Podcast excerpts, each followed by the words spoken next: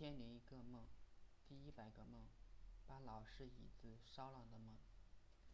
我的座位在靠近门口第一排第二个桌子，快上课了。我的小伙伴发现自己的凳子不见了，他就像从我旁边过去，去墙角看有没有凳子。我一看旁边还坐着几个女生，他这样过去动静太大，因为每个人都要站起来才能过去。就把我的凳子平放，我们两个各坐一半儿。虽然这样不舒服，但是还能凑合。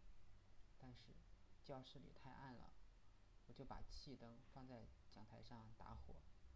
但是按了好多次，喷嘴虽然有呼呼的声音，但是灯一直没有亮。后来我发现，老师的椅子坐垫被气灯烧焦了，地上还散乱着很多黑黑的残渣。而坐垫轻轻一戳就是一个洞，我很头疼，这下麻烦了，估计要赔个凳子了，不知道需要多少钱。这时，我看讲台上有同学在交作业，三摞作业，大概有一多半同学都交了，才想起来自己的作业还没有写，心中犹豫要不要抄作业，感觉抄作业不好，但是不交作业也不好。其实这些事情是昨天散步时想起来的。初一的时候，我们班主任让我们队前买了气灯，用了大概一个学期，又让兑兑钱买柴油发动发电机，气灯相当于没有怎么用，就被班主任拿去了。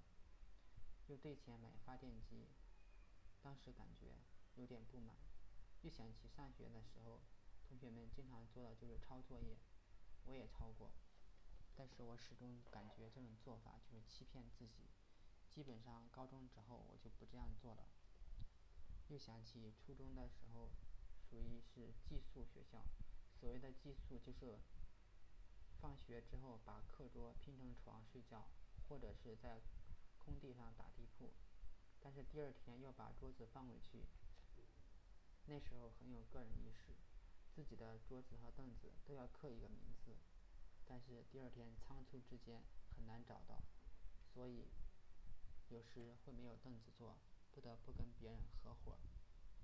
想起来，还为那时候的学校的师资力量落后不不不满，因为根本没有宿舍，晚上都是睡在班上。还记得初一的时候，老妈给我了一个新的床单，被我弄丢了。那时候看起来床单都差不多。基本上很难认出来，即使是被子，也差不多很难认，因为花色、样式都差不多一样，而且当时根本没有留心，等找到时候又完全没有印象。